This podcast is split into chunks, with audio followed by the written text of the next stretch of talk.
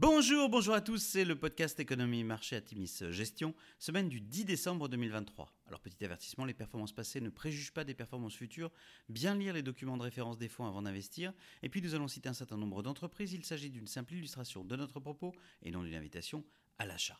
Alors cette semaine nous avons titré Extension du domaine de la hausse avec un gros point d'interrogation. Nouvelle semaine positive pour les marchés d'actions globaux avec notamment un CAC 40 qui flirte dorénavant avec son record d'avril dernier. L'emploi américain était très attendu, reflet du dynamisme de l'activité.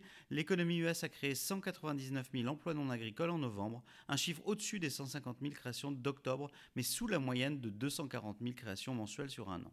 Le taux de chômage baisse à 3,7% contre 3,9% en octobre.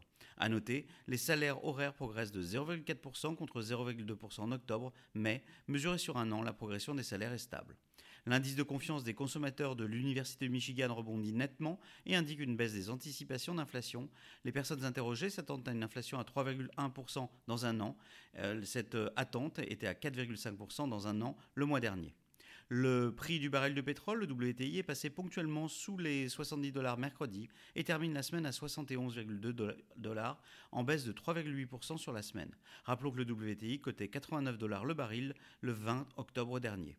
Nouveau signe de la volonté de prendre des risques actuels, le cours du Bitcoin a bondi au plus haut depuis avril 2022 à 44 000 dollars, en hausse de 13% sur la semaine. Rappelons qu'il cotait 25 000 dollars le 1er septembre dernier. L'or, de son côté, aura connu une semaine folle en passant les 2100 US dollars l'once pour la première fois lundi avant de nettement se replier en finissant la semaine en baisse de 3%. Sur la semaine, le CAC 40 progresse de 2,5%, le SP500 de 0,2% et le Nasdaq rebondit de 0,7%. Du côté des sociétés, nous arrivons à la fin du cycle de publication. Broadcom bat les attentes avec un chiffre d'affaires en hausse de 4,1% et un résultat net par action en hausse de 6,7%. L'acquisition récente de VMware lui permet d'annoncer un chiffre d'affaires consolidé projeté de 50 milliards de dollars pour l'exercice 2024. Lululemon Athletica publie des résultats trimestriels robustes et au-dessus des attentes, mais annonce une prévision pour le trimestre des fêtes de fin d'année en dessous du consensus. Le titre, en baisse préouverture, termine la journée de vendredi nettement dans le vert. À venir, bah, pas de répit dans l'actualité macroéconomique la semaine prochaine, qui sera marquée par la publication de l'inflation US, le CPI mardi, des prix à la production, le PPI mercredi, par la dernière réunion de la Fed mercredi, et la publication des ventes de détail US jeudi.